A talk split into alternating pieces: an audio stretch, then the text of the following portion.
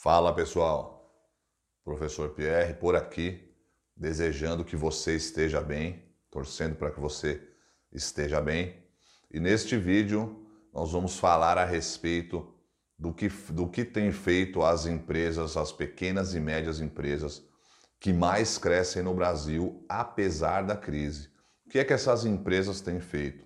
Vou falar com você hoje as seis ações mais importantes que essas empresas é, têm feito. Quais são as ações que, ela tem, que elas têm feito? E eu vou falar as mais importantes. E hoje, é, é, ao contrário de todas as vezes, eu vou começar com a dica de ouro. Não vou deixar a dica de ouro para o final hoje, eu vou começar com ela, tá certo? E qual é a dica de ouro? A dica de ouro é decida não participar da crise. Você tem essa opção de não participar. A crise, claro, é algo que está instituído. É, quer você queira, quer não, a crise bate a sua porta. E agora, ainda com os efeitos do coronavírus, a tendência é que, que a crise ainda piore, que as coisas piorem ainda mais. Mas você tem a decisão, você pode e deve tomar a decisão de não participar da crise. Veja, independente de qual seja o seu credo, a sua religião, é, o pastor Cláudio Soares tem uma palavra para o seu coração a respeito de participar ou não da crise. Veja só. Não deixe o medo dos outros contaminar você. Ah, o outro faliu, o outro faliu. Você não vai falir. Porque o ambiente, ele está meio caótico. O Brasil vai atravessar a maior crise dos últimos tempos. O que, que o senhor pretende fazer? Eu falei, não participar. Mas como assim? Eu falei, eu não vou participar, ainda mais que você já me avisou. Viu aí? Também decido não participar, não quero participar não. E como ele disse ainda, né? Ainda mais que você já me avisou, já estou sabendo. Então estou fora, não vou participar não. A crise é algo que você não tem controle, você não tem gerência nenhuma a respeito de evitar ou não a crise. Isso você não tem como fazer, ela está aí e vai piorar. Agora, o que você tem controle é, é nas ações que você vai tomar apesar da crise. Então, é, você não tem como evitar a crise, mas o que você precisa fazer é o que é, quais são as ações que você vai tomar para que você possa é, sair dela ou se aproveitar dela, né, dessa crise, que como muitas empresas fazem. Você vê, veja que nos momentos de, dos pós-guerra são os momentos historicamente onde a civilização mais cresce. Então sempre existe a oportunidade, sempre existe aí é, uma chance de você, como diz o pastor, de você não participar da crise. Bacana? Lembrando que esse canal foi feito para o microempresário, microempreendedor, o pequeno empresário, aquela pessoa que tem vontade de montar um negócio, mas que não tem conhecimento para isso, não sabe aonde buscar informações, até tenta buscar informação, mas não consegue. Não é? Aquela pessoa que é empregado, mas que está com pistola mesmo de, de do, do, seu patrão, do seu antigo patrão, está com vontade de dar aquele grande pé na bunda dele, montar o seu próprio negócio, não aguenta mais receber ordem dos outros. Esse canal foi feito para você. Esse canal foi feito para gerar conteúdo para você, de melhores práticas, o que, que as empresas têm feito, as empresas que mais crescem, as empresas que estão aí despontando, o que, que elas têm feito, não é? Gerar conteúdo para você a respeito de comportamento, gerar conteúdo para você a respeito de desenho de processos. Esse canal foi desenhado, foi feito para isso. Se você se encaixa nesse, nesse perfil aí, se você tem interesse por esse tipo de conteúdo, então já deixa seu like, é, aperta aí para se inscrever no canal, compartilha, aperta o sininho para receber as novidades, para você ficar antenado. É, não deixe de participar, de fazer seu comentário, de pedir um vídeo novo, alguma coisa que você tenha dúvida. É, indica para os seus amigos, nos ajude a, a, a que esse conteúdo também possa chegar ao maior número de pessoas possíveis. Legal? Roda a vinheta e vamos lá, vamos começar.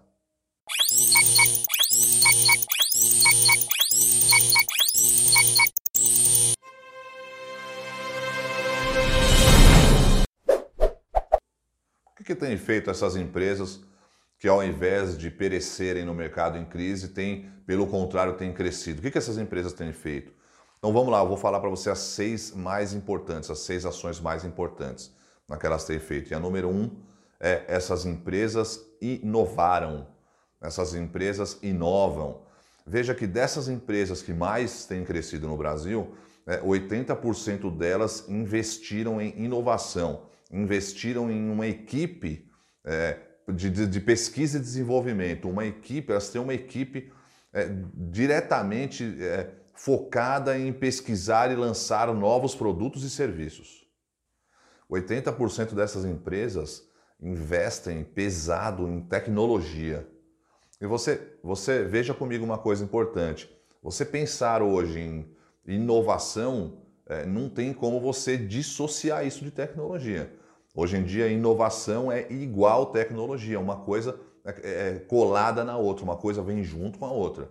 Então veja que dessas empresas que têm crescido mais, a maior parte delas investe pesado em tecnologia e pesquisa e desenvolvimento de novos produtos e serviços. Número 2. Essas empresas que têm crescido pararam de cortar, pararam de cortar funcionários.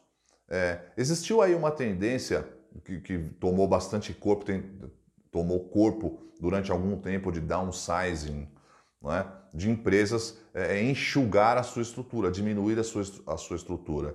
É, claro que a ideia de redução de custos ela é muito positiva, sempre é positiva. Só que não feita de qualquer jeito, não feita é, é, sob qualquer circunstância. É preciso que tenha, você tenha cuidado com isso. É? Então, as empresas que pararam de cortar é, sem nenhum tipo de critério, simplesmente, ah, eu estou em crise, logo vou demitir. Estou em crise, logo não vou fazer determinado, vou parar com tal linha. É, não passa por aí.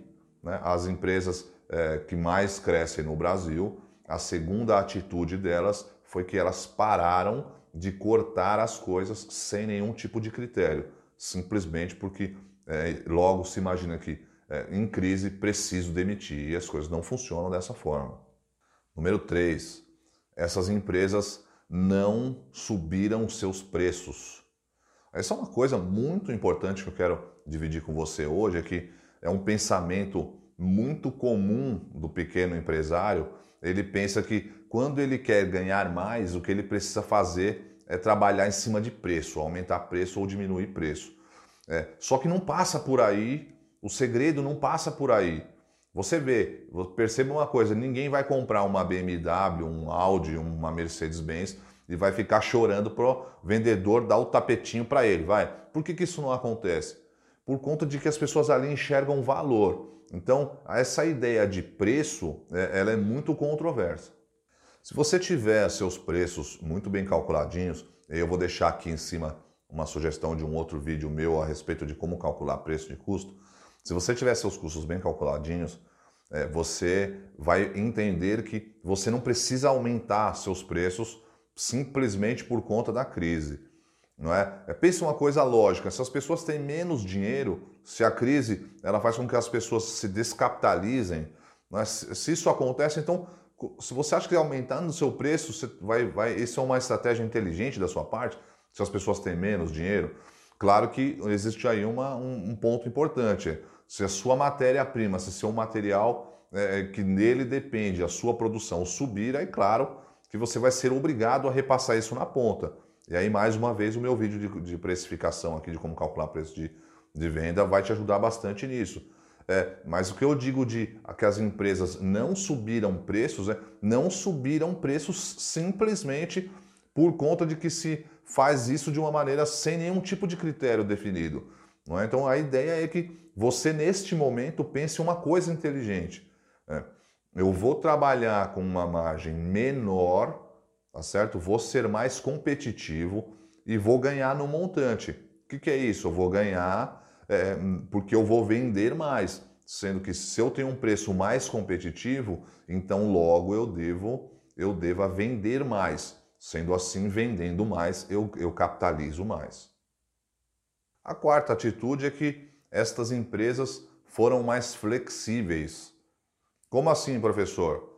Essas pessoas, essas empresas, né, dirigidas por pessoas, é claro, elas trabalharam de uma maneira mais flexível, principalmente é, é, as entregas, a sua logística e também a sua parte financeira.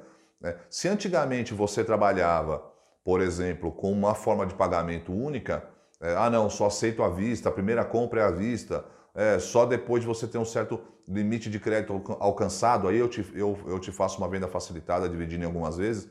Então, estas empresas que foram mais flexíveis trabalharam de uma forma é, que mais se adapta ao mercado, às necessidades do mercado é, nos dias de hoje, no, na, na, época de crise, é, facilitando formas de pagamento, facilitando meios de entrega, é, não é para que desta forma é, elas não, é, não ficassem cerceadas, fechadas a um grupo menor de, de possíveis clientes.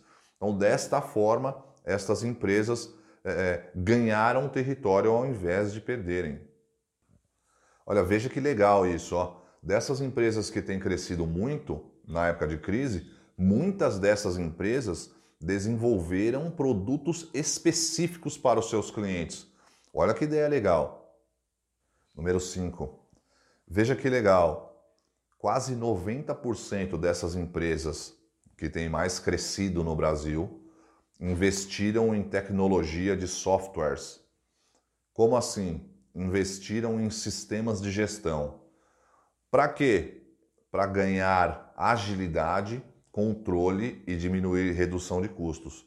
Então veja, é, quando você abre um pequeno negócio, é, normalmente se tem a ideia de que você tenha que é, ficar trabalhando no seu caderno, de que você, você não tem que se espelhar em grandes empresas, é, você não precisa disso agora. Ah, minha logomarca quem vai fazer é meu sobrinho, não vou contratar uma empresa. Mas veja que, na verdade, é o oposto disso. Você precisa se organizar. Se você tem, é, você tem uma empresa pequena que começa só com você, por exemplo, que é uma oportunidade melhor de se organizar, e aí quando você tiver duas pessoas, você já está organizado, você organiza com duas. Né? Se três já está mais melhor organizado, você só vai é, adaptando uma coisinha aqui, uma coisinha ali. Agora as empresas elas esperam atingir lá 20, 30 funcionários para daí ter que reorganizar tudo, fazer tudo não é uma, não é uma coisa inteligente, entende? É uma, é uma ação pouco inteligente. Então, dessas empresas que têm mais crescido, veja, 90% delas investiram em softwares, em sistema de gestão. Chegamos então ao número 6, que é revisão de processos. Essas empresas revisaram processos. Veja que numa pesquisa com essas empresas, todas essas empresas, elas praticamente foram quase unânimes em dizer que investir em processos, em revisar processos, é o fator número um de sucesso dessas empresas. Revisar processos. A inadimplência e o aumento dos preços dos fornecedores foram os dois tópicos apontados por esse estudo é, que mais influíram na dificuldade das empresas, das empresas emergentes. E daí o investimento em revisão de processos, segundo eles, como eu acabei de dizer, que foi indicado como o fator número um de sucessos, teve um trabalho de suma importância é, na resolução deste tipo de problema. Revisar seus processos, em alguns casos, até desenhar processos, porque tem empresas que nem têm processos definidos, não é? É de suma importância para você entender onde, onde estão os gargalos, onde estão os ralos, não é? Que são gargalos e ralos é onde o dinheiro vai embora, escoa e você muitas das vezes não percebe. Então veja que eu deixei por último o revisão de processos porque ele é o mais importante. Então você precisa é, é, trabalhar permanentemente em cima de revisar a maneira que você trabalha. Né? Os processos mesmos, ele, eles funcionam de uma maneira cíclica. O que significa isso? Ele, é, é, ele vai, vai, vai, vai, quando ele chega no final ele volta. Vou explicar. Então você define processos coloca em prática, testa eles, aperfeiçoa quando ele está ok, surgem novas necessidades. Aí você volta desde o início. Desenha processos, coloca em prática, testa processos, adequa processos, aperfeiçoa, aperfeiçoa os processos quando eles estão no final, já tá legal, está funcionando, surgem novas necessidades, você volta e assim por diante. É, é o tempo inteiro trabalhando. Você tem que trabalhar permanentemente em cima dos processos. Legal? Mais uma vez, espero que eu tenha é, contribuído com você, com o teu negócio. Né? Como eu sempre digo, tenho certeza que ainda dá tempo de que você retome o controle do teu negócio e da tua vida, legal? Deus abençoe você. Bora para cima.